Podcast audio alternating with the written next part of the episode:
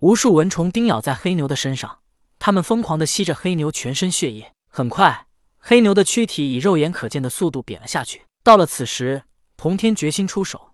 如果他再不出手，那么黑牛的下场将会与龟灵圣母一样，都会被吸成空壳。但就在出手之前，童天忽然想到，蚊虫与江江有缘。可是这蚊虫凭什么与江江有缘？就凭它能吸血就能与江江有缘吗？如果要是有缘，为何我今时今日才感觉到？不是应该早就感觉到吗？童天心中不解，他不知道这蚊虫与江江的缘分来自哪里，他又不敢擅自行动。但童天又眼看着黑牛即将被吸干，这是通天教主的坐骑。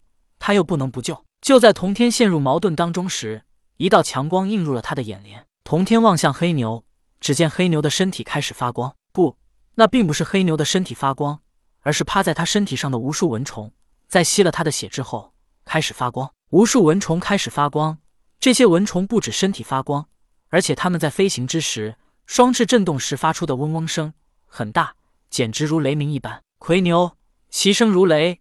曾经被轩辕皇帝拿来制成魁牛骨，吓退了蚩尤大军。童天心中如此想，他知道了为何这些吸了黑牛血液的蚊虫会发生变异，因为他们通过吸血得到了魁牛天赋神通，其声如雷。那些发光的蚊虫不止双翅震动的声音变得巨大，连他们的身体也开始变异。未变异之前的蚊虫身体很小，如普通的蚂蚁一般，但经过变异之后，这些蚊虫简直如婴儿的一根手指一般大小。蚊虫吸食了黑牛的血液之后，声音变大，身体变大，也变得更加强壮。原来如此，不是蚊虫与江江有缘，原来是变异后的这些蚊虫与江江有缘。此时，黑牛已经奄奄一息，但还未死去。一旁的阿三当时看到如此多的蚊虫叮咬黑牛，他被吓傻了。但他回过神来之后，便急忙用手去拍打，可惜手掌太小，他又脱下衣服，甩开衣服去驱赶蚊虫。蚊虫恼怒，转身便趴到阿三的身上。去叮咬吸食他的血液，而这时蚊虫的变异也已经完成。但说也奇怪，那些变异后的蚊虫仿佛对人类鲜血不感兴趣，趴在黑牛的身上连动也不动。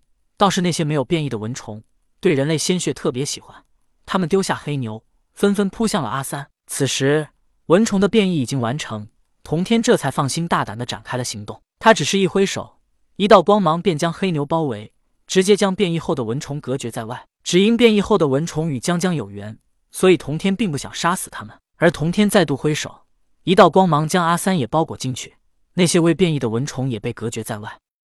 救下了黑牛和阿三之后，童天心中寻思：江江需要的是变异后的蚊虫，那么未变异的蚊虫已经没有存在的价值了。童天想要再度出手，将未变异的蚊虫一网打尽，但这时的蚊虫似乎也感觉到了危险的临近，它急忙移动。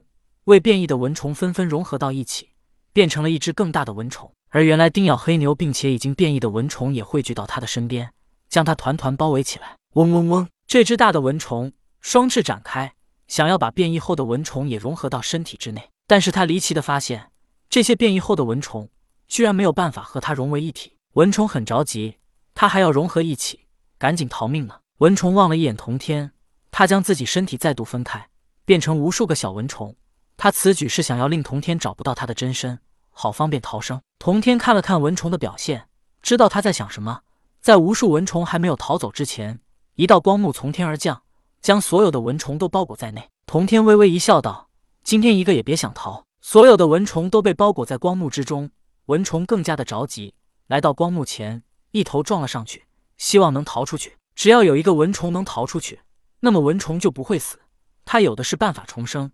而且修为也不会下降，但是所有的蚊虫撞在光幕之上，仿佛当头一棒，又仿佛撞在大山之上，直接殒命。蚊虫愈发的着急，无数蚊虫在光幕内疯狂的飞舞着。那些变异后的蚊虫也撞向了光幕，可是想到这些变异的蚊虫与江江有缘，童天手下留情，并没有伤害他们。但也正是这个举动，让蚊虫看到了逃生的希望。蚊虫不再飞舞，也不再慌张，无数的蚊虫又重新凝聚成一只蚊虫。而那些变异的蚊虫又再度把它围在正中央，嗡嗡嗡，嗡嗡嗡。蚊虫不再着急，而是震动双翅，开始和童天谈判：“你放过我，我便放过这些变异后的分身；否则，我就控制他们全部自杀。你做不到，在你没让他们自杀之前，我就会先杀了你。”童天说道。砰砰砰砰，在童天与蚊虫交谈之时，无数变异后的蚊虫已经自爆了身体。我不知道你要这些变异的蚊虫想要做什么，但我还能控制它们自杀。”蚊虫说道。砰砰砰砰！说话的同时，又是无数变异的蚊虫自爆了。童天呵呵一笑，无奈的两手一摊道：“好吧，你赢了，但下次我再碰到你，你就没有这么好运了。”说罢，童天便收了光幕，蚊虫得了自由，急忙逃走。而那些变异后的蚊虫，没了蚊虫的控制，仿佛没有了主心骨，胡乱的飞舞着，渐渐的飞向了四方。童天想到那蚊虫无赖的举动，他是又气又笑。他一边说着。这虫子还真是流氓！一边走到阿三身边，将他扶起来。小兄弟，刚才你说那虫子是牛虻？阿三问道。童天想了想那蚊虫的流氓无赖的行径，为了活命，真是连自己的血脉都敢杀。不过想了想，那些变异的蚊虫特别喜欢吸黑牛的鲜血，也确实是骚扰牛的流氓。对他们确实是牛氓。童天道。扶起了阿三之后，童天伸出一指，一道光芒注入了奄奄一息的黑牛身体内。黑牛的身体重新变得充实起来，它摇摇晃晃地站了起来。你失血太多，要好好的养一段时间才能恢复过来。童天对黑牛说道，然后他又对阿三说道：“阿三叔，我先带黑牛去找牛神，等他恢复了，再来给你干活。”阿三也看出了黑牛的虚弱，他便说道：“干活倒是不打紧了，田都已经快要耕完，到时候我们用人来拉犁也是一样。只不过你能找到牛神吗？放心吧，我能找到的。那我就先走了。”说完。童天带着黑牛驾云在半空中飘飞而去，望着童天飘飞的身影，阿三一脸震惊：这就是修道者吗？能上天入地，还能凌空飞行，更能几日不吃不喝。修道者这么强，能不吃不喝？要是我能修道，该有多好！那还种什么地呢？阿三一脸羡慕。回到村里之后，便把童天是修道者的身份大肆宣传了一番，什么移山填海，什么呼风唤雨，什么上天入地，什么还能找到牛神，一番大肆吹嘘。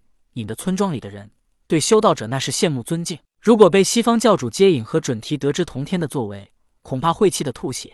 只因他们收了截教三千弟子，还没完成度化，所以还没来得及传道。但童天反倒先来见到阿三，传了一波。